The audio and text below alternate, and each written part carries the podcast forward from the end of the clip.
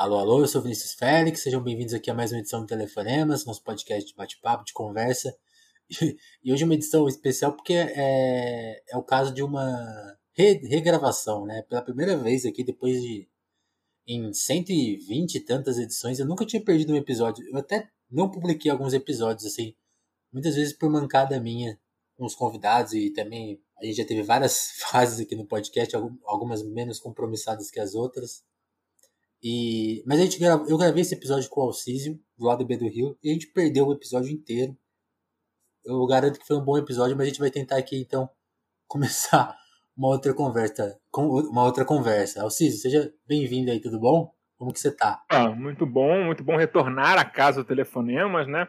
Vamos torcer que a segunda vez dê certo, porque é, toda vez que a gente ficar tentando remarcar, vai acontecer alguma coisa importante que vai transformar a conversa anterior em obsoleta e vai nos forçar a fazer um eterno ciclo de conversas até que alguma delas consiga ser finalmente finalizada no arquivo. Pois é, a gente tinha no papo, nesse primeiro papo falado um pouco da vida do Alciso, que a gente vai até retomar aqui umas questões para ele se apresentar, para falar do lado B. A gente contou bastante da origem do podcast, do que o Alciso pensa, e falamos justamente de um assunto que já passou, já foi, que era o primeiro turno das eleições. Vamos então começar esse papo pelo por uma avaliação dos resultados. O que, que você achou, Alcides? O que, que, que, que mais te chamou a atenção nesse, nesse domingo? Assim, qual que é a então, sua avaliação? Eu vou repetir o que eu repeti, o que eu falei na, no lado B Notícias dessa semana, que saiu na terça, não sei que dia esse programa vai, vai estar me ouvindo, mas saiu uhum. na terça, dia 17. É onde eu falo que né, o grande, para mim, né, para as esquerdas, o grande sinal dessas eleições é que a esquerda está virando é, ilha, né? Está virando ilha nas grandes cidades, está perdendo sua capilaridade histórica, está perdendo sua capacidade de mobilizar pessoas em cidades pequenas, cidades menores de 50 mil habitantes. Uhum. Isso explica em grande parte o fato da esquerda ter mantido o número de votos que ela teve na, na eleição de 2016, mas perdido aí 15 ou 20% das prefeituras que ela tinha. Em grande parte estavam na mão do PT e perderam agora. Então, assim, é isso. A esquerda está virando uma esquerda parecida com as esquerdas europeias, né, profundamente ligadas ao, à classe média urbana. Isso é um problema seríssimo para o Brasil, porque se você quiser depender da classe média urbana para se eleger, é, você não vai se eleger nunca. E tem, e, e tem uma coisa, né? Você mencionou aí a questão. Tipo assim, eu sinto que né, os partidos que mais ganharam prefeituras, pelo que eu me. Eu tô sem os dados aqui na mão, mas de cabeça eu lembro que foi o MDB, o PP, né, um dos partidos mais enrolados na Lava Jato, que, que prova que a sanha lavajatista talvez tenha, que, que, acho que nunca atingiu esses partidos, né, vamos, vamos admitir que só, só atingiu o PT, é, já passou toda essa onda, né, então o, o, o Centrão tomou conta de vez, né, de, de alguma forma assim, e, e eu fico com a impressão, pelo, pelo menos aqui em Ribeirão, onde eu tô, né, aqui nessa região aqui do interior de São Paulo, tipo, nenhum partido de esquerda teve vez aqui, cara. É meio, é meio isso que você falou, né? Ali, as capitais ainda teve um. Estão em disputa algumas, né? Mas é esquisitão, né? Não que era a terra do Palocci, o PT era forte aí nos anos 2000, nos 90 anos 2000. Então, assim, isso Sim, demonstra não, bem. Acho que ficou em quarto. Demonstra lugar, bem meu exemplo. No caso, no caso, o Ribeirão nem é um exemplo tão claro do que eu tô falando, porque Ribeirão tem 800 mil habitantes, se eu não me engano, né? Isso, isso. Mas é, tem, tem segundo turno. É uma cidade grande. E aí talvez tenham outros problemas políticos mais específicos aí de Ribeirão que eu não saiba explicar. Fica em São Paulo, então tem uma, acho que talvez seja um lugar onde o antipetismo ainda é, é mais forte do que a média. Mas só para só falar assim, o MDB é o partido que tem mais prefeituras, mas ele teve uma queda significativa histórica, né? Está caindo, está deslizando, né? Acho que perdeu 150 prefeituras que nem o PT. É, o PSDB perdeu metade do que tinha, né? Metade das suas posses eleitorais, então foi o principal derrotado nas eleições de fato, quem ganhou foi DEM, PP e PSD, do Kassab, né?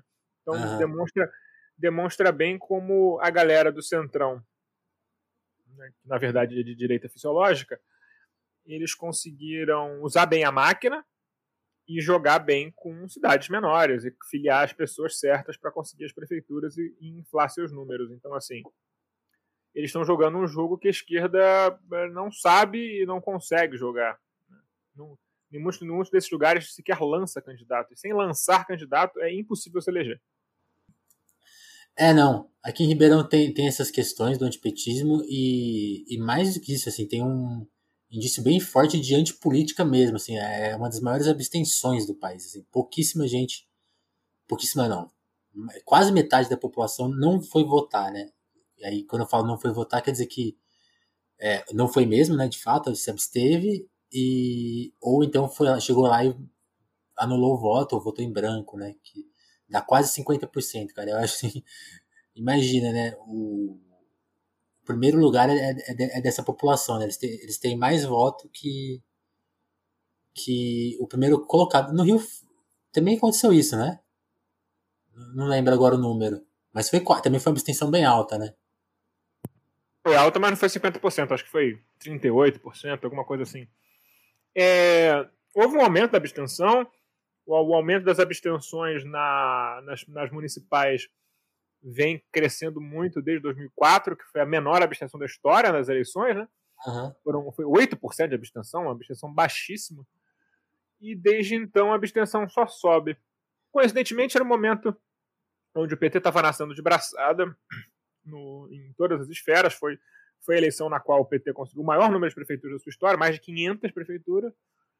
E desde então a gente vê um aumento na abstenção e uma queda das esquerdas em geral. Então, na minha opinião, tem dois fatores aí. Existe uma desilusão política muito grande com a política, causada pelo PT. Eu acho que isso é uma coisa que o próprio PT às vezes parece que não tem a dimensão do tamanho da desilusão que ele foi para muita gente. Uhum. Isso é uma coisa muito séria, assim, muito séria. É, eu entrevistei a Isa Lourença, que agora é vereadora eleita lá em BH, vai tomar posse no começo do ano, e ela comentou que, assim, a maior dificuldade dela é curar os corações partidos da galera que era petista, cara.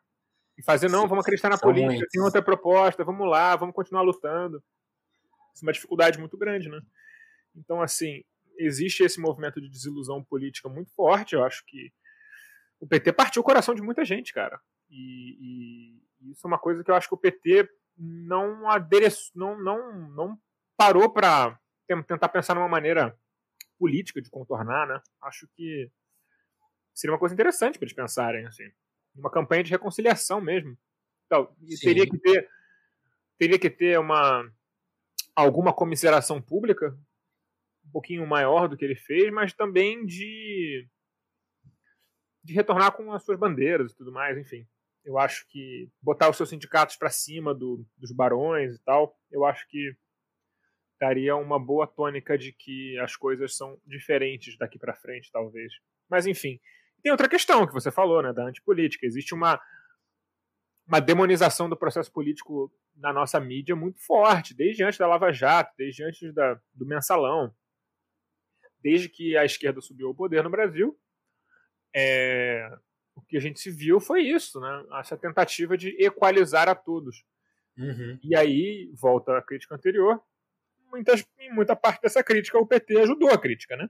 Porque ele se provou ser, em grande parte, fisiológico.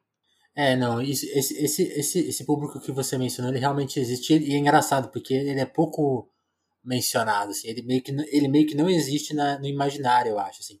Eu lembro de conhecer, acho, não sei se já falei isso aqui no podcast, mas tipo, professores que, que acreditaram muito e ficaram realmente muito desiludidos com, com o que aconteceu e que não chegaram a, sei lá, começar a votar no Bolsonaro. Isso, esse aí é, é, é outra turma essa.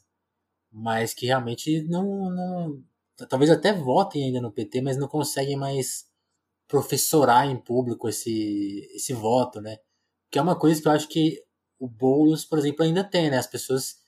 Foi, foi aquela campanha afirmativa, né? Que eu acho que foi um diferencial importante para ele chegar no segundo turno, por exemplo. Você, você viu isso na campanha dele? E, e, aí no Rio você acha que. Você, será que existia esse personagem? Ou, ou, ou o voto útil foi, foi gasto numa delegada? Assim? Como, como eu, acho que o Boulos, eu acho que o Boulos. Hum. A, a campanha dele tem esse mérito que você falou.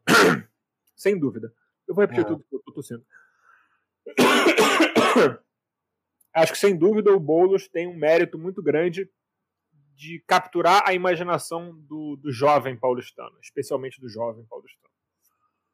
É, a, a Erundina ser a vice dele também diz muito, porque a Erundina ela tem essa imagem da mulher que lutou contra esse PT, né? E uma imagem justa. Ela foi muito sacaneada pela corrente majoritária do PT na carreira política dela. Então, assim, a, quem entende do riscado sabe o que significou a prefeitura da Erundina. Quem lembra sabe que foi uma prefeitura muito boa para São Paulo, né? Ela mesmo sem grana conseguiu fazer muita coisa para a periferia, governou muito para a periferia, né? Tinha um secretariado ela, dos sonhos, né? Ela e a Marta talvez sejam as. Ela mais até, mas ela e a Marta são prefeitas, as grandes prefeitas de São Paulo, né? Mas muito mais que o Haddad, eu diria até. O Haddad, enfim, fez coisas boas, mas não soube lidar com a pressão, aquela questão toda das ciclovias e tudo mais, acabou se, se aceitou ser pautado por isso e acabou todas as coisas boas que ele fez em São Paulo foram apagadas pelo debate da ciclovia dentro do centro expandido e ele acabou sendo visto como prefeito de Playboy. Enfim, então o Boulos traz essa simbologia com a Erundina, traz essa história de movimento social, de ter foto em piquete com carro com pneu pegando fogo e cachorros transando, entendeu? que é uma foto muito icônica. E, e é isso, ele, ele, traz a imagem de um cara que não, não, não abaixa a bandeira, que, que, que não vai descansar enquanto não conseguir fazer isso, isso, isso, entendeu? As propostas dele. E isso engaja muito o jovem, porque o jovem tá, tá fudido, cara. O jovem tá sem perspectiva. E isso é uma realidade, e eu, eu acho que que pode ajudar a gente no médio prazo, justamente trazer o jovem para a esquerda, é trazendo através da esperança. Porque do lado de lá é só niilismo, cara. É só niilismo. O grande movimento de capturar jovens para a direita, né, que eles tentam na internet, envolve uma autodepreciação das pessoas muito grande. Né? Envolve, que é o movimento incel, né? envolve vocês, esses jovens, passarem o dia inteiro dizendo uns para os outros que eles são feios, que eles são inaptos, que eles são perdedores, que eles não têm nenhuma perspectiva de vida. É, diria que tipo, é um take muito ruim de Nietzsche, na verdade, né? Como, como eu estava vendo, hoje num podcast, é, Nietzsche não deve ser lido por, por pessoas que não entendem nem a bula do remédio direito porque você tira conclusões muito ruins de lá, né? O próprio nazismo teve uma certa justificação vulgar dentro do, do Nietzsche. Mas, enfim. Então é isso. Acho que o, Boulos tem essa capacidade. E aqui no Rio, as campanhas de esquerda, em geral, não souberam dialogar da forma, de uma forma propositiva. Eu acho que elas dialogaram de uma forma totalmente personalista, as três, muito focadas na pessoa delas e não em projetos e muito focado em slogans e não propostas. É isso. Imagino. Acho que a, não, não, não eram não eram não, não, não foram campanhas assim. Eu acho que não foram campanhas feitas com o mesmo carinho da do Boulos. Assim, não foram. Entendi. E, e tem um traço assim na, na campanha do Boulos que eu acho muito é, importante assim que eu acho que até talvez até seja passível de crítica depois no futuro aí quem quem é do partido dele também talvez até veja isso não sei como que é. Mas é porque quando acontece o, debate consegue ser muito desonesto né? Quando né, né, ainda mais agora que tá chegando perto do final. Então quando ele é chamado de radical acho curioso que ele nessa campanha tenha por exemplo, eu lembro de ver ele em 2018, eu fui ver o discurso dele, que ele veio aqui em Ribeirão e, e, e apresentou as propostas dele né, para a presidência, né, que é o que é o âmbito federal, né, que é onde dá para você mexer em muita coisa. Até é, eu acho super complicado ver quando ele tem quando forçam ele a falar de polícia, né, que é uma, por exemplo, por exemplo, polícia civil, polícia militar, que são coisas que não vão estar na mão dele, por exemplo. Mas quando ele falava aqui em âmbito federal, o discurso dele e do partido eram, aí quer, quer usar a palavra radical de jeito certo, eram realmente radicais. E nessa campanha ele conseguiu falar de coisas que são radicais, mas assim, que eu acho difícil encontrar gente que não concorde com isso. Ele não conseguiu, ele, sabe, ele não, ele não entrou em nenhuma fria, assim, eu acho. Eu achei isso muito, muito bem feito, assim, uma, sabe, a estratégia. Isso é arte da comunicação, bicho. Isso é arte da comunicação. Arte total. Arte ele, total. Foi, ele tá com uma campanha que, na minha opinião, não é radical. Eu diria que ela é um programa mínimo para uma, uma esquerda que quer se considerar esquerda. Eu acho Isso. que todo mundo que tá à direita dele e se chama de esquerda devia passar de sentir vergonha. Mas dito isso, é, ele consegue fazer as coisas soarem como bom senso, que é o que a direita faz para as propostas deles. Mirar na cabecinha é um absurdo que soa como bom senso para muita gente. Então, quando ele fala, bom, bicho, só quero que as pessoas tenham um teto para morar e não seja num barraco escroto, que numa, numa sem saneamento e numa zona de deslizamento de terra, porque eu não quero que essas pessoas morram. E essas pessoas não são. Não são, sei lá, demônios que vêm pra sua cidade te roubar. São, cara, o seu porteiro, a tua faxineira, tá ligado? A pessoa que anda com o teu cachorro. Se essas pessoas tiverem uma vida melhor, é bom para todo mundo. Isso é bom. Isso soa. Isso soa para muita gente que não é politicamente engajada, como é. Bom senso. Então, assim, o segredo da propaganda política em geral é fazer o seu discurso soar como senso comum. E isso também envolve envolve saber jogar com a radicalidade, porque o que acontece? Hum. Por que, que os discursos radicais se tornam aceitáveis ao longo do tempo? Porque eles são constantemente martelados dentro da narrativa, né? É isso que se chama a janela de Overton, que é a janela do, do que é aceitável dentro do debate político. Então, em, quando a gente vê uma esquerda marxista insurgente nas redes, não se vê nas urnas, mas se vê nas redes, de uma forma que puxa muito bait de jornalão, e eu acho que os jornalões. os jornalões não. Tão mal. Eles não percebem. Peraí que eu me engasguei aqui. os jornalões eles não percebem que ao engajar com a esquerda marxista da internet, eles estão dando mais força para ela do que tirando força dela. Porque se você chamar a Sabrina de louca vegana ou o Jonas de, de stalinista, isso não vai afetar o trabalho deles. Mas mais gente vai olhar para eles no futuro. Então, assim, eles estão fazendo com o Jones e a Sabrina o que o CQC fez com o Bolsonaro. Você, e aí, em uma certa medida, quando você vê esse discurso aparecendo nos jornais, o que o Boulos fala parece menos radical. Olha, realmente. Então, assim, é, isso é uma forma de manipular a janela de Overton também, porque o cara consegue ler no jornal, ó, oh, tem um monte de stalinista chegando, stalinismo, não sei o quê, os caras querem tomar os meios de produção, não sei o quê, e o cara, sei lá, o leitor médio da Folha do Estadão, já desse ano certamente leu algum artigo sobre isso, sobre a ressurgência do comunismo radical leninista. Então, e, o Boulos vira soft. O Boulos não, não. É, quando você chama o Boulos de radical de esquerda, isso não ressoa tão, tão logicamente na cabeça do consumidor do próprio, da própria mídia que está colocando ele como radical agora. Então, Sim. assim, eles. A mídia, ao tentar é, silenciar o debate da esquerda radical na internet, ela está mexendo a janela de Overton. O que mostra que essa gente que escreve sobre política nos jornais, de política não entende porra nenhuma. Caramba, eu realmente enxerguei uma estratégia, parece até uma coisa bolada em conjunto, assim, gostei. É bolada em conjunto porque eu conheço as pessoas, mas é, é, um, é uma inevitabilidade, é uma inevitabilidade do discurso. Sim. É, por que, que, por que, que o grande problema do debate da esquerda é com segurança pública? Porque o debate da segurança pública é debatido somente pela direita, pelo menos já, né, no, no, ponto de vista midiático, eu não estou diminuindo quem é de esquerda e debate segurança pública desde sempre. Por exemplo, o próprio candidato a vice-prefeito no Rio de Janeiro, o Ibis, Coronel Ibis Pereira, coronel da PM, um cara que debate segurança pública pelo, pelo viés da esquerda sua carreira inteira, um cara que estudou isso a vida inteira, uhum. é, pelo viés da esquerda, e, mas esse cara não tem tempo no, no, no RJTV para falar sobre a própria PM, falar sobre que a PM não pode matar, que a PM não pode usar fuzil, que essa escalada de violência é estúpida e só gera mais mortes. Ele não pode falar isso, não vão dar o um microfone para ele.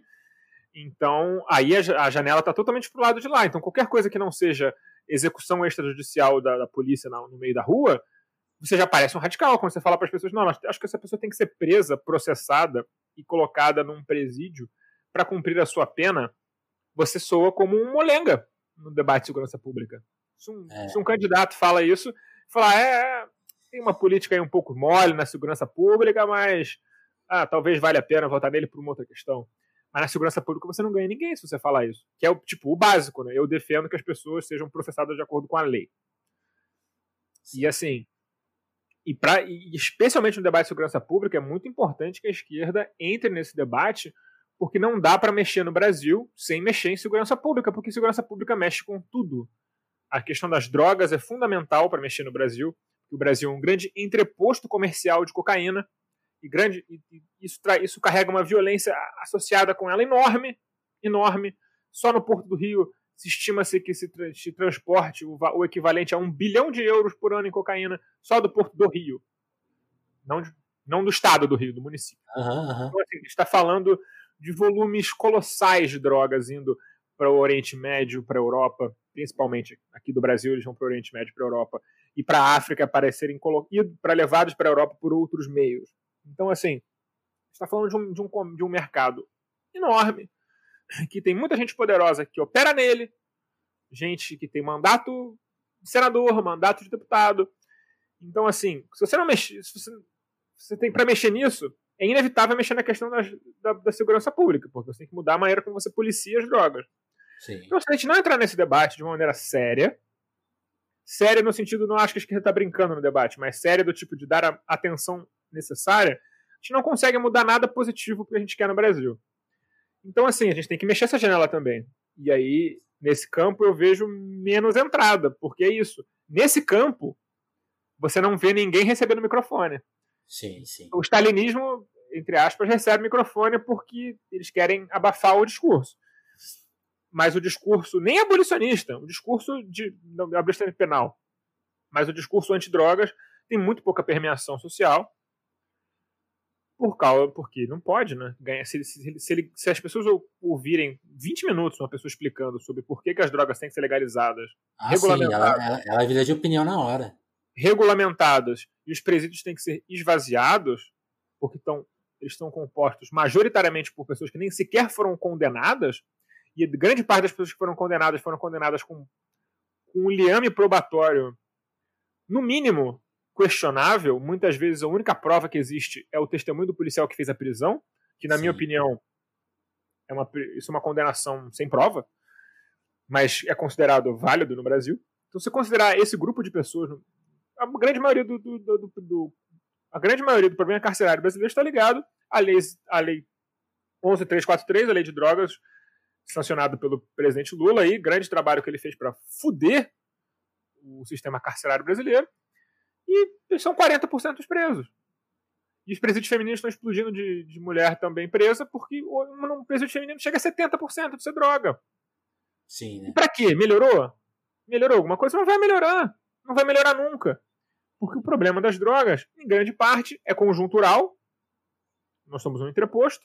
Social. Porque, né? Você vê muito. Eu conheço muita gente que tem grana e abusa de drogas e não tem problemas sociais com elas.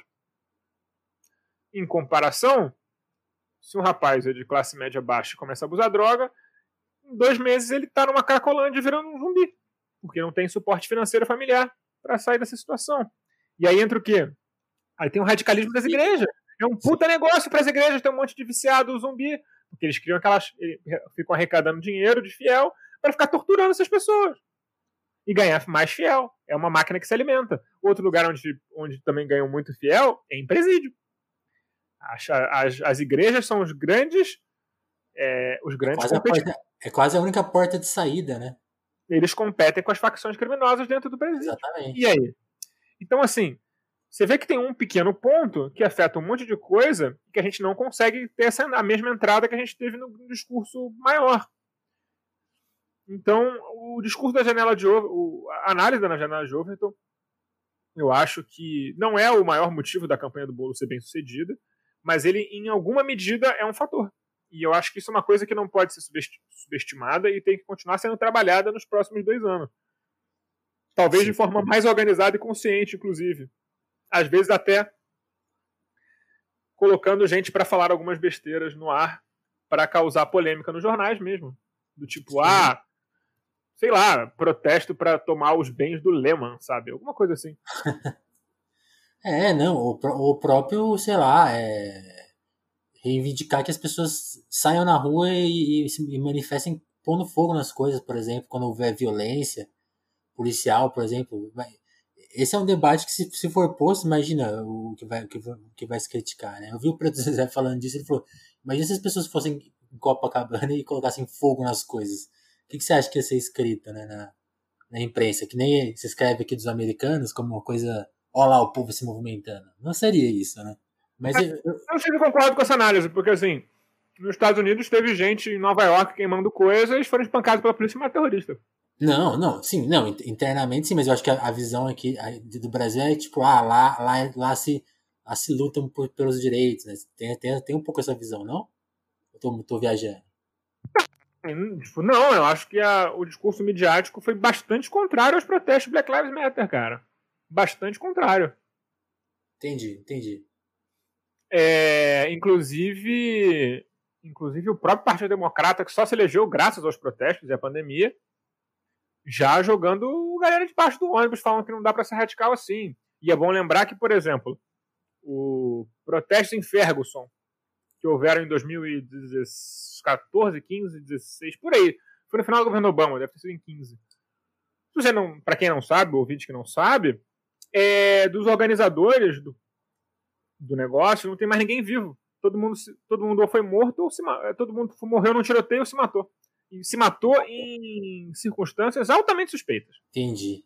É, não, e só, só, vale ressaltar aqui, não sei se eu me expressei mal, mas o Pedro Zé não disse exatamente o que eu falei no Roda Velha. Ele, ele, ele, disse que não concordava com isso, pelo, pelo, se eu entendi bem o que ele falou, mas ele, ele propôs essa imaginação, né? Imagine se isso acontecesse que. Que se, e, e, ele rechaçou essa ideia, né? Eu, mas é o que eu tô pensando assim, se a gente quiser pôr alguém para falar um absurdo, que esse seria uma, uma coisa que realmente talvez funcionaria. Mas eu gostei dessa, dessa visão estratégica que você comentou, porque é muito isso, né?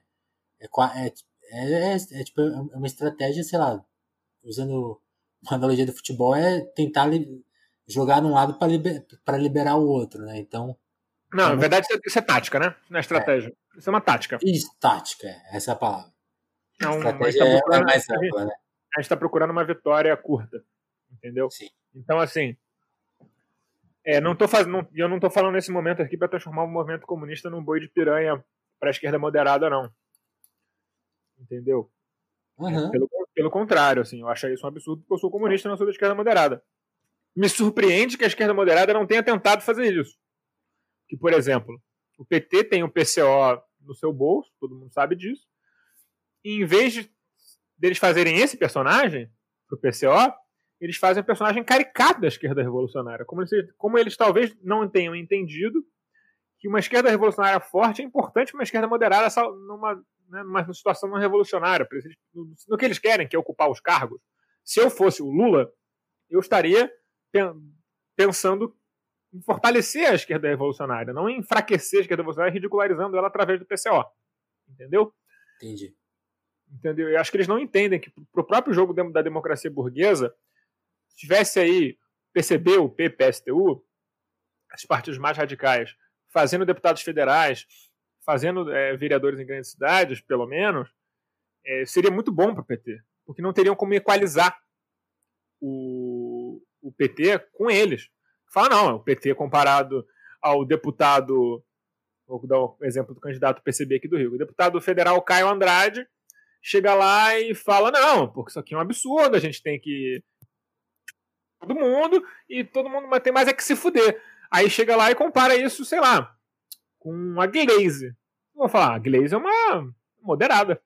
Eu acho que eles não se tocam que isso é muito bom para eles. Sim. Por exemplo, isso acontece, por exemplo, na Grécia, né? Porque a Gré... o KKE, o Partido Comunista Grego, tem essa política, né? Eles têm lá 5 a 7% do voto sempre, e o trabalho deles é ir pro, pro Congresso grego e falar mal do capitalismo, é só isso que eles fazem. Tipo, não, não estou dizendo que eles não votam a favor de coisas que são legais e tal, mas eles não estão dispostos a, a compor para chegar no poder. Eles não têm interesse no poder sem ser nos termos deles. Então, assim, eu, eu te diria que olhando para a esquerda radical brasileira, pelo menos olhando para o PCB, que é o partido no qual eu milito, eu imagino que a política seria muito parecida. Assim. Não imagino o PCB compondo um governo de coalizão com o PT se o PT fosse ao poder e o o PCB tivesse deputados federais. Uhum. Mas seria bom para o PT ter uma crítica à esquerda, porque também evita você ser puxado para a direita e virar o PSDB, que foi o que aconteceu com eles, né, cara? O PT, quando saiu do governo, estava na mesma posição que o PSDB estava quando entrou no governo em 94 com o FHC. É. Não, e, e, é isso que você falou, né? Não, não é. Não é, não, isso, esse, esse movimento justamente não acontece numa ação amplamente coordenada, né? É mais a situação. Cada um está fazendo o seu trabalho e, as, e essas janelas de oportunidade se abrem e fecham, meio que até para é, é, saber ler, né? Como você bem, bem falou, por exemplo, os jornais não não conseguem ler isso como um, pro, um problema para aí, aí sim a estratégia deles, né? Que esse plano maior, eles, eles meio que dão um palco para qualquer, para bater, assim como, sei lá, assim como impulsionaram o, Bolso, o, o personagens bolsonaristas, sem ver, né, entre aspas, né? Então existem esses. Essa, essa leitura seria assim, cada um vendo. Acho que é, é, é isso que você falou, né? O Boa soube ver essa, essa janela para para um, um, repertório dos, dos assuntos que ele queria falar, né? E, e aí, é, aí é a capacidade de cada um, né? ah, pois é, enfim. Eu acho que o Boulos também estava muito antenado de que as campanhas digitais não poderiam ser no formato das campanhas de TV, né? Foi um Sim. grande erro das esquerdas em geral. O Boulos fez uma, uma campanha digital com cara de campanha digital. Ele só fez o básico, ele fez uma campanha digital que era digital de verdade. E ele foi disparado, o cara mais falado, forçou os outros candidatos que se diziam os reis das mídias, como o Mamãe Faltei e, e a Joyce, a correrem atrás dele, tem que ficar falando mal, tentando falar mal dele tal, e dando engajamento para ele. Ele colocou a galera no contrapé. Sim. Então, assim, é, isso para mim, na, na, verdade, essa foi a grande vitória da campanha do Boulos. Ele pode não ser eleito, mas ele vai ter colocado uma, um caminho das pedras e, um, e os caras no contrapé de uma maneira completamente constrangedora. Acho que foi constrangedor para os entendidos das redes o pau que o Boulos deu nos caras, assim. Sim, sim. E, e aí que entra, entra uma outra questão dessa eleição, que é, é essa análise que, que o Bolsonaro teria perdido elas. E aí acho que cada um pode trazer sua visão. Eu vi uma. Agora Hoje eu tô bem, tô, tô bem desatento, né? não, não, nada. Mas eu vi uma cientista política falando, foi no podcast da Piauí até, que ela cravaria que não existiria. Né? Não sei se ela falou bem isso, assim, mas era basicamente assim: ah, o bolsonarismo ele não é uma força eleitoral como se diz, né? Então, o bolsonarismo em 2018 seria só parte do da, daquela do, de um antipetismo, né? Assim, ele só se fortaleceu nisso, então com esse cenário já não existindo aqui em 2020, assim, não, não teria porque as pessoas votarem nos candidatos dele, né? Então, não, e aí eu acho assim, tá, eu acho que isso faz sentido, mas eu me preocupa assim. Discordo, discordo bastante. Então, me preocupa resumir o bolsonarismo só a isso, porque eu acho que é uma é uma ideologia que está mais que, por exemplo, influencia nesse nessa janela que você mencionou. O debate fica mais tá mais ralo por causa do bolsonarismo. O... Não, o bolsonarismo, o bolsonarismo falhou porque eles não conseguiram criar um partido próprio, porra. Sim. Eles não tiveram poucos votos. O problema deles ah é que eles não conseguiram eleger pessoas porque era muito candidato em muito partido diferente não tem coligação proporcional. Teve o caso aqui do. Vou te dar o caso de Niterói, que é onde eu moro, que eu acompanhei mais o, o material da campanha, né? Ver Santinho. Eu não saí de Niterói durante a campanha, então não sei o que aconteceu nas outras cidades. Mas vi muito Santinho, vi muita bandeira pela cidade, então eu posso avaliar. Cinco partidos o PSL, o Podemos, o PTC, o PT do B e o PSC, principalmente. Então, são cinco legendas. Tinham o mesmo design de Santinho, a mesma foto com o Bolsonaro, o mesmo todo mundo, um monte de, de gente rosinha, branca de terno. Tudo. Era, era imperceptível saber quem era quem. Não dava pra saber quem era quem. Certo. Você só sabe se você conhece pessoalmente. Senão, eles são fungíveis. Entre eles ali, parece que você está escolhendo uma, uma prateleira de limpol. Você está procurando ver se você quer o limpol amarelo, o limpol roxo e tal, mas é tudo limpol. Então, assim, é, então, inclusive, é Bombril, se quiser patrocinar esse podcast, liguem para o rapaz aí que ele aceita. É... Está lá disponível, a Bombril. Manda um e-mail, escreve, vamos lá. Ouvi dizer que ele faz preços ótimos para fechar um contrato anual. É... Mas, enfim. É... Então, assim, quando você, você pulveriza a imagem do presidente em cinco legendas diferentes, com todo mundo dizendo as mesmas coisas, pedindo as mesmas uhum. coisas, com verbas de campanha muito similares, o que, que vai acontecer? O voto vai pulverizar e não vai entrar ninguém, que foi exatamente o que aconteceu. Só que eu fui olhar os candidatos, individualmente, eles foram bem votados. Ou tem seja... todos, todos esses partidos conseguiram botar um candidato no top 20. Aqui tem 19 vereadores. 19 vereadores na cidade. Sim. Todos eles, todos esses cinco botaram um cara no top 20 e ninguém entrou. Olha, então, então a gente pode agradecer o Eduardo Cunha, então? Agradecer o Eduardo Cunha, muito para acabar com as coligações proporcionais, e agradecer o Bolsonaro por ser um completo imbecil e não ter conseguido criar o Aliança pelo, Aliança pelo Bolsonaro, né, o partido que ele queria fazer. Uh, e... Se ele tivesse um partido próprio, eu acho que ele teria tido um desempenho infinitamente melhor. Ele, o grande fracasso dele teve, teve esse fracasso da organização partidária, uhum. que acabou congerando o segundo fracasso, né? É, ele é um cagão, morre de medo de perder, e aí ele, ele espalhou seus apostas, espalhou suas apostas para uma porrada de candidatos. Na suplementar de Senado que teve no Mato Grosso, tinham seis candidatos, ele estava apoiando quatro. É óbvio que ele ia perder. Burro. Cagão. Então tem, tem o fato dele. Ele é um cara do baixo clero do centrão. Isso que foi a vida dele inteira. Ele não consegue dizer não para essas coisas, porque ele nunca disse não para nada, porque estava ocupado dormindo. Isso é completamente dentro do personagem. Ele não vai mudar disso. É, isso é ele. Ele é esse vagabundo. Esse vagabundo cagão, é isso que ele é. Entendeu? Então, isso vai acabar tendo muito, muitas consequências políticas para ele. É inevitável. Porque, no fundo, ele está fazendo malabarismo com motosserra. E ele não sabe fazer malabarismo com motosserra.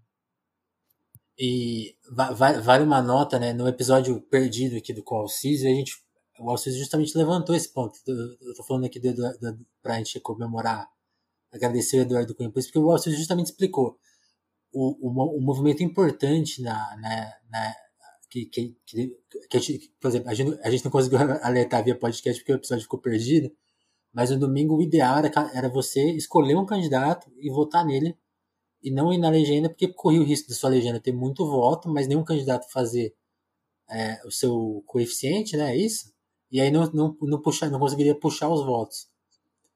E, por exemplo, aqui em Ribeirão, isso, isso aconteceu bem, cara, sabe por quê? É, o, o PT conseguiu eleger, acho que duas, dois candidatos, duas candidatas, inclusive. E a segunda candidata deles foi bem menos votada que várias pessoas, foi inclusive a pessoa que eu votei mas ela foi bem menos votada e, e conseguiu e ela foi puxada assim. Várias, várias pessoas de direita ficaram pelo caminho. Então acho que assim esse erro foi aconteceu em mais cidades. Eu tava falando mutado? Tava. Não aconteceu. Tô dando um exemplo de Niterói porque é onde eu moro. É uma eu acho que uma amostra boa por ser uma cidade normalmente conserv...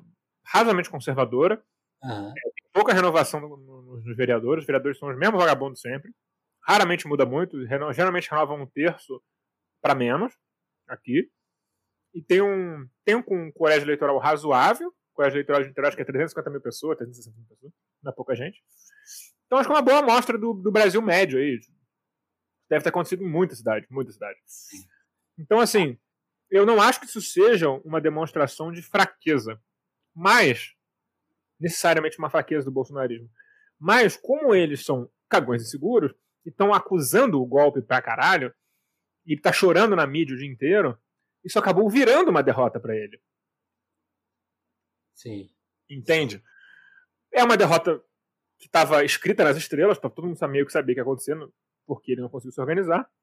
Mas ele acabou engolindo demais. Ele pegou muito ar, pegou muito ar. Então, assim, é, ele acabou que fez a derrota dele parecer muito pior.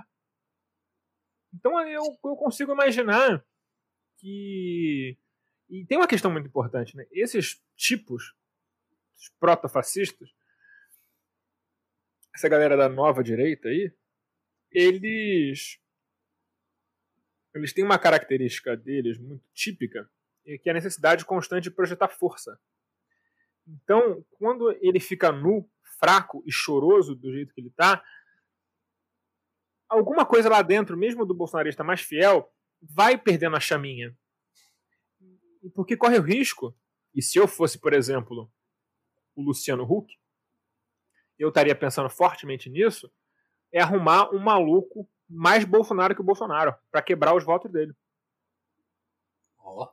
Eu ligaria, por exemplo, para o amigo da Viviane Senna, o Abraham Weintraub, bom lembrar disso, e tentar forçar, tentar convencer ele a se candidatar a presidente por um partido de aluguel aí. Olha, a gente, ele... olha a gente dando estratégia grátis aqui. Essa estratégia seria maravilhosa, imagina. Se eu sou da direita, entre aspas, moderada, a melhor coisa que eu posso fazer se eu tirar 5% do voto do Bolsonaro nessa brincadeira, Acabou. eu posso passar ele, entendeu? Porque assim. Aí, mas tem uma contra-análise. Eu acho que a direita moderada está muito confiante de que eles vão conseguir fazer terrorismo eleitoral com a esquerda e tudo fazer voto útil um filho da puta qualquer no primeiro turno. Eu não vejo isso acontecendo por um simples motivo. Já não aconteceu. Eh, por um simples motivo. Se o Boulos, que era relativamente. era um cara muito desprezado e relativamente desconhecido para o eleitor médio de São Paulo conseguiu vencer essa lógica, é, uma digamos, uma hipotética, uma chapa que tem o Lula, pff, bicho, é o Lula. Passei. Não, passei. Também Entendeu? Acho. E aí, se esses caras acharem que vai ser em cima de terrorismo barato contra a esquerda que eles vão conseguir polarizar com o Bolsonaro no segundo turno, eles estão muito enganados. Eu acho que a melhor aposta de, dessa gente que quer voltar ao poder através do discurso da moderação de direita é tentar quebrar o Bolsonaro no primeiro turno. Que o, o Crivella mostrou que ele, esse, eles são vulneráveis a, a candidatos a, a, a, fazer uma aglomeração ali né, no campo da extrema direita. O Luiz Lima quase ferrou o Crivella. Né? Uhum. Então, assim, na minha opinião, seria a melhor estratégia, lançar uns dois, uns dois doidos. Um doido é quase certeza que vai ser lançado, né? Que o Daciolo deve vir para presidente. Tem que ter um outro doido. Um doido um. É. é, um doido deles, assim. Botar um cara fosse teatral mesmo, assim, sei lá. Uma coisa. É, um Enéas da vida. Tipo, fazer um media training pro cara ser um cosplay do Enéas, sei lá, alguma coisa assim. É, é o que eu pensaria se eu fosse da direita moderada, se eu fosse um Bolsodória, se eu fosse um Dória fosse um Hulk da vida, eu estaria pensando em arrumar um partido de aluguel para um, um, imbecil desse. Sim, porque, assim, na, na, minha, na minha análise bem sem recursos aqui, eu, eu, eu fico imaginando um 22 com, vamos lá, um Bolsonaro, é, vai ele mesmo, né, provavelmente, aí uma candidatura do PT, aí sei lá com quem que, quem, quem que vai fechar com o PT, se vai ter finalmente a parceria com o PSOL ou com ou até com o PDT, mas imaginando o PT sozinho também. E aí, sei lá, o PDT com o Ciro. E um candidato aí desse novo centro aí do, do Hulkismo, cara, periga esse, esse, esse candidato ficar em quarto. Porque né, né, né, é isso aí, cara. É isso que você falou, né? Não tem. Não, não, esse, não existe esse, esse campo aí do jeito que estão imaginando, não. Acho que te, realmente não existe espaço para esse terrorismo com a esquerda, não. Ainda mais porque até 2022 tem. vão ter dois anos de crise pesada do, do, é, patrocinados pelo projeto deles, né? Isso é, uma coisa, isso é uma coisa importante. Eu não sei o que vai acontecer no Congresso, porque o, o mandato do Maia acaba. E não tem como ele conseguir um novo mandato. Começo Uma... de 2021. Não tem como ele conseguir outro mandato. A ação que ele o projeto de lei que ele tentou para emenda constitucional que ele tentou para mexer nisso não, não andou. O pedido ao STF não andou. Então, é, eu vejo que o Maia vai ter que tentar fazer um, um poste sucessor. Sim, eu acho que ele já escolheu. Um lá, ele tem que botar um cara lá que não, não ganha a projeção que ele ganhou. Uma projeção completamente inútil, porque, injusta, porque eu acho que ele não faz nada. Não acho que ele não faz nada demais o Eduardo Cunha, que era, um, um, como diz muito bem o deputado Glauber Baga, um gangster, era mil vezes mais hábil politicamente do que o Maia. O Maia é um bobão que estava no lugar certo na hora certa. O Eduardo Cunha é tão inteligente, gente, que vocês, vocês conhecem o Twitter dele, né? Aquilo ali é. Inteligente mas também ele tá preso, né? Sim. Sim. É o que dizem, pelo menos. Nunca vi foto dele preso. Eu, eu, gosto muito dessa conspiração. Será que ele realmente tá preso? Nunca ninguém viu, ninguém sabe, né? Eduardo Cunha preso é tipo cabeça de bacalhau. Você sabe que existe, porque não existe um peixe sem cabeça, mas que nunca ninguém viu, ninguém viu. Mas é, é, essa genialidade dele eu vejo pelo Twitter dele, cara. Não, não, é, não é porque o Brasil muda pouco, não. É porque o cara sabe. É o oráculo. O cara é bom. O cara, cara, o cara escreveu sobre a queda do Russomano ali, ó. Ah, mas porra, se repete. A queda do Russomano é tão imprevisível quanto, sei lá, ter rato no esgoto, sabe? É, foi, foi, foi engraçado ver isso. Bizarro. Alcísio, uma questão assim, a gente falou a gente falou zero de você e você você me e a gente até porque a gente perdeu esse episódio justamente que a gente conversava mais. Mas eu queria falar, a gente falou dessas dessas coisas de janela de oportunidade, né, do dos espaços. E, e, e aí você você se declara, né, como comunista, você milita no partido. E aí mudando assim completamente a conversa, mas eu queria eu queria pôr em discussão o termo, justamente porque eu acho que o termo comunista ele tem, sei lá, aí eu queria que você até apresentasse a sua visão. Mas também na minha leitura, que não é uma grande coisa, mas eu vejo assim que existem três caminhos assim que, que a média do público, que também é meio não é lá, não é lá uma boa base, mas que, que se toma, né? A primeira é, é, é o fantasma que é de, de, da mentira, né? Que é o, que é, que é esse fantasma que surge de tempos em tempos, ah, o comunista comandou de criancinha, né? O segundo é o do radical é que não dogmático, né? Que seria uma coisa assim, uma coisa do passado, um projeto fracassado.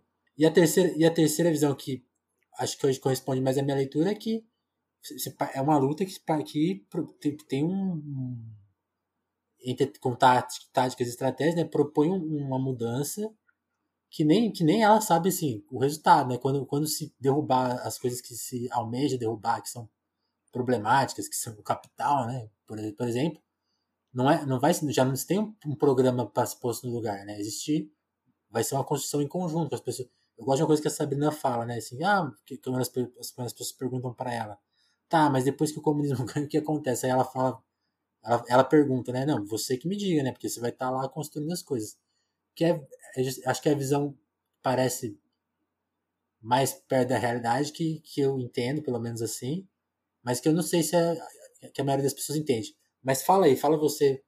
Não, acho que assim, o termo. Existe uma diferença ser. O Jonas até fez um vídeo sobre isso recentemente. É uma coisa que, assim, existe uma diferença entre quem lê qualquer autor marxista como escritura sagrada, que é um problema. Sim que acontece também em autores liberais. Tem gente que acha que o que o John Stuart Mill escreveu no século XIX é absolutamente in, e você pode transferir para o atual sem nenhum filtro, nenhuma adaptação.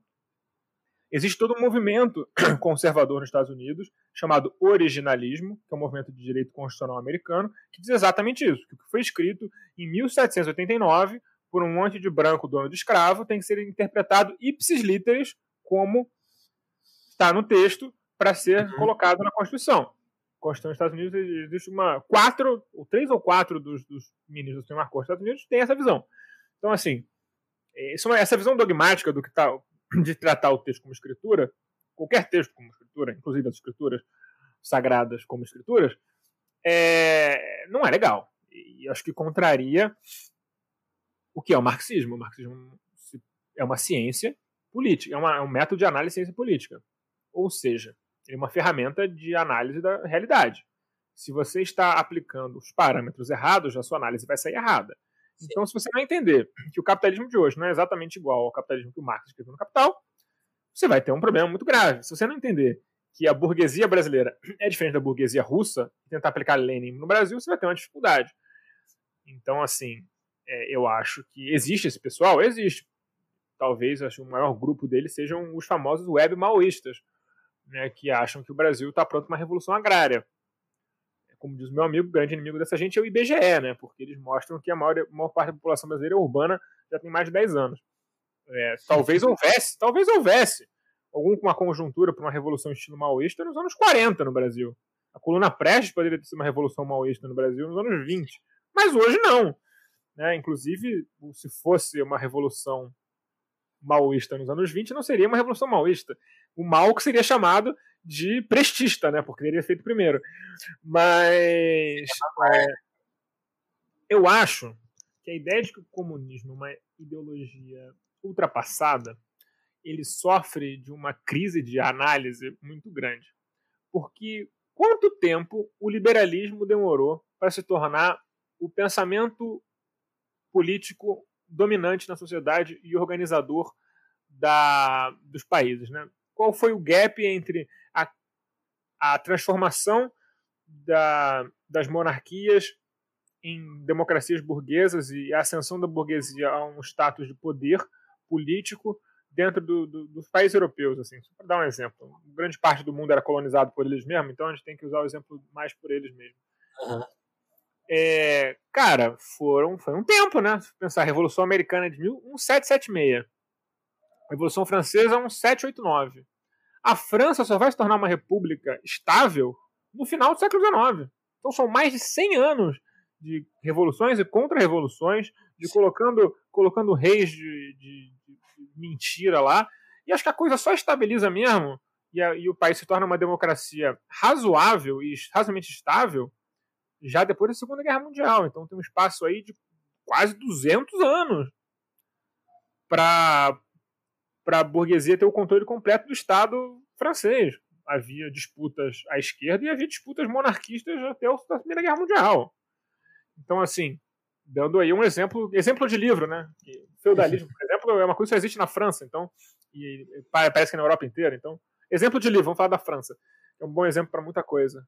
É, então, assim, é, não é que o comunismo deu errado porque as suas revoluções, a sua revolução mais famosa, a Revolução Russa, ela não, não está mais é, ativa e caiu. São experiências como houveram milhares de revoluções é, liberais que fracassaram. A Revolução Gloriosa do Cromwell fracassou.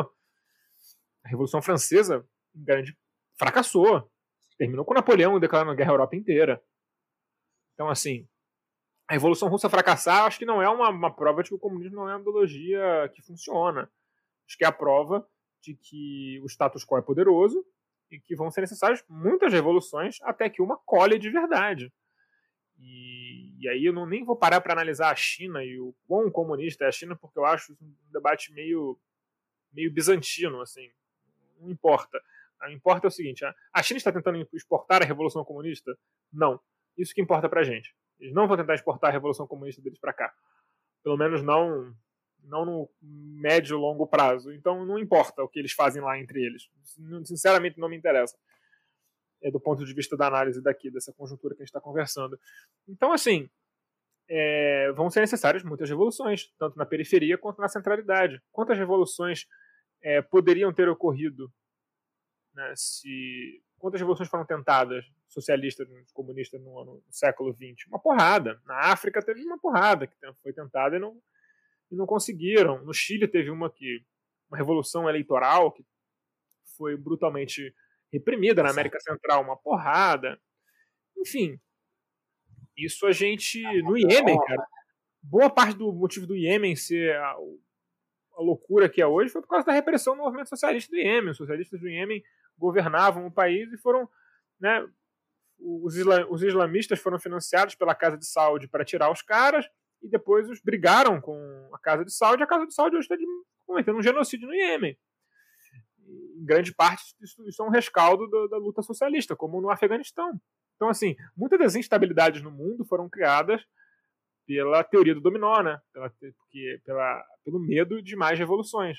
Então, porque o status quo é muito poderoso e ele vai causar um número incomensurável de mortes, um número que for necessário para que o status quo seja mantido. Então, contra esse tipo de defesa, contra uma defesa do status quo que está disposta a cometer genocídio e não piscar, é, chamar os comunistas de violentos, radicais e perigosos me parece uma grande piada. Sim. E aí, e aí que eu acho que tá. Você acha que, diante desses dois eu citei três modelos, assim, né? O, o, que eu, o que eu acho correto e esses dois que são realmente mais a, a ficção, né? Você acha que o momento está mais. Você acha que a leitura. Você acha, você acha que é um bom momento, assim, para o termo ser entendido da maneira correta ou, ou eu sendo otimista? Não, o momento é sempre ruim, cara. O momento é sempre ruim. Eu sou, eu sou um pessimista. Eu sou um pessimista grande, assim. Eu acho que eu acho que a revolução é tão necessária e inevitável que ela está muito longe. é, eu, sinceramente, não, não vejo nenhum país ocidental, pelo menos, que o Partido Comunista seja a principal força. E quando. Não vou nem falar isso, porque não necessariamente o Partido Comunista seja a principal força, seja uma força importante, mas seja uma força disruptiva. Né? Por exemplo, em Portugal, o Partido Comunista Português é um partido forte tem 12, 15% do eleitorado, na minha opinião, é um partido forte. Mas não é um partido que está propondo uma revolução, não está, não está, não está buscando uma revolução em Portugal, não está se buscando uma revolução em Portugal. Entendeu? Então, assim, é, eu acho que a esquerda precisa passar por uma, um processo de radicalização e compreensão muito grande que nós temos uma encruzilhada é, existencial nesse, nesse momento a revolução comunista nesse momento não é apenas para acabar com as injustiças do capital. É para conciliar os seres humanos com o planeta Terra. Porque não tem planeta Terra suficiente para continuar do jeito que a gente está. A gente precisa viver de outro jeito, com outras prioridades, com outro modo de produção, é, desatrelado do crescimento eterno, da fixação com o PIB, do produtivismo. Hoje, eu diria que é possível até que, para suprir a necessidade do ser humano de forma moderadamente feliz, as pessoas terem uma vida, digamos assim, para o brasileiro de classe média média, assim, sei lá, o equivalente no, hoje no Brasil ganhar 5 mil reais por mês, eu acho que é uma vida confortável para o mundo inteiro. A gente consegue fazer isso bobear sem nem gente trabalhar em fábrica, bicho, automatizar tudo, porque assim, grande parte das coisas que a gente produz a gente não precisa. A gente não precisa de carro, bicho. A gente não precisa de carro. A gente não precisa trocar esse telefone anualmente, a gente troca porque é tudo obsolescência programada. Mas se o negócio fosse, fosse projetado para ser dura, durar, duraria, sei lá, 5, 10 anos uma, um celular, 50 anos uma, um fogão, 50 anos uma máquina, uma máquina de lavar roupa. Né? Por exemplo, questão da própria cara, é, lâmpada, lâmpada incandescente, a, a Osram, que é a principal produtora mundial de, de lâmpadas incandescentes, é uma fábrica gigante na Alemanha, vende aqui no Brasil. Vocês devem ter visto alguma lâmpada delas. Junto da HE e dessas outras produtoras grandes, eles fizeram um, um acordo interno entre eles de quantas horas podia durar uma lâmpada, porque eles conseguem fazer uma lâmpada durar 100 anos, bicho. Só que se ela durar 100 anos, eles não vendem lâmpada. Fecha amanhã, né? É, faz tudo, faz 50 mil lâmpadas hoje e abre daqui a 10 anos, porque pode quebrar umas lâmpadas, né? Então, abre daqui a 10 anos para fazer mais 50 mil, não, não é rentável. Só que a gente não precisa ter um mundo onde as coisas são rentáveis, a gente só precisa viver um mundo onde a gente vive bem.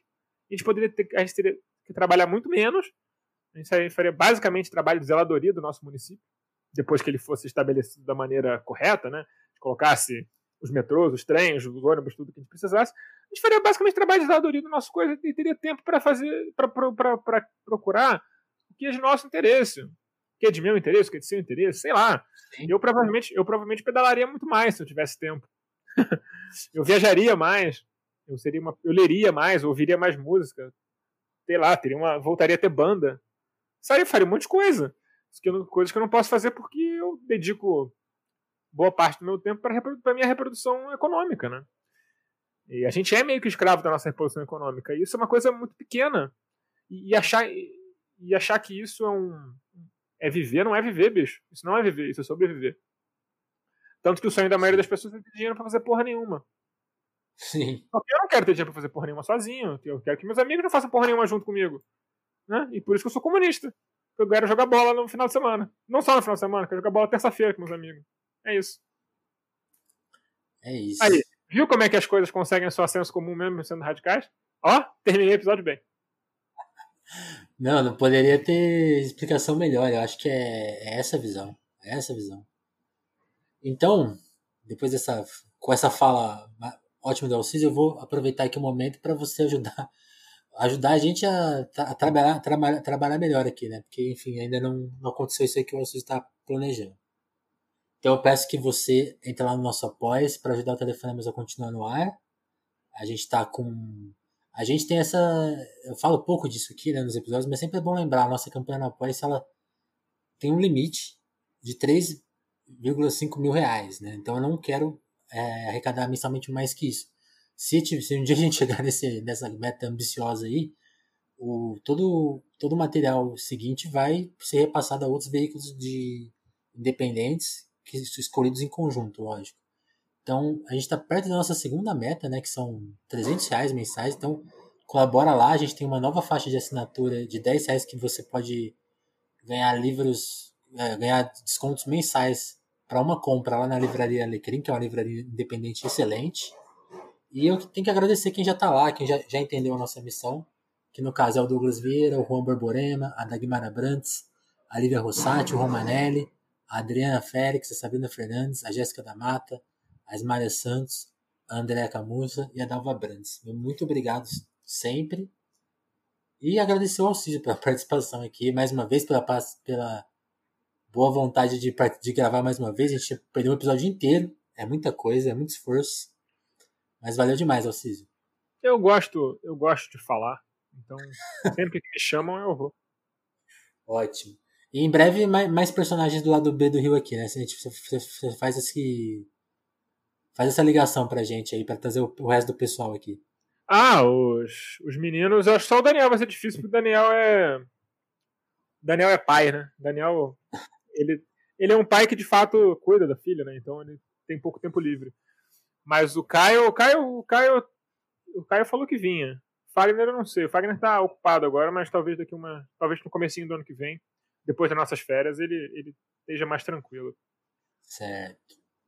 10. Mas vai rolar, vai rolar. Vai, vai, vai, vai vir, vai vir todo mundo. Você fez com o Carapanã semana passada, o Carapanã também é parceiro. Isso. Só, só gente boa. É isso.